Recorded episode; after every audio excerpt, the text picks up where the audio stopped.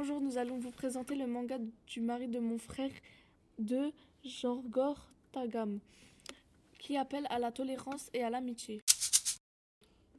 Bonjour, je m'appelle Yaishi, je suis père célibataire et je vis seul avec ma fille Kana.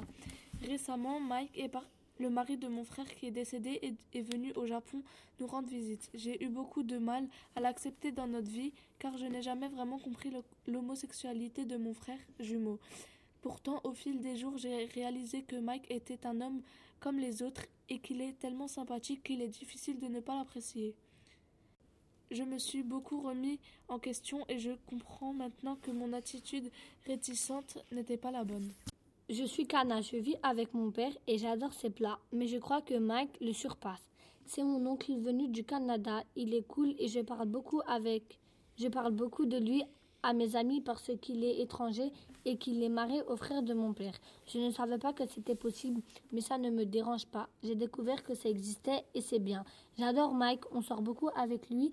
Je suis fière de le connaître. Je voudrais qu'il reste pour toujours car je me sens un peu seule à la maison parfois, juste avec papa. Je suis Mike et j'ai perdu mon mari récemment. J'ai donc décidé de venir au Japon pour visiter le pays et la ville de Roishi. Yaichi et Kana m'ont bien accueilli, même si j'ai remarqué un malaise chez Yaichi qui était bien silencieux à mon arrivée, tandis que Kana me posait énormément de questions auxquelles j'ai répondu ouvertement. L'homosexualité ne devrait pas être un sujet tabou.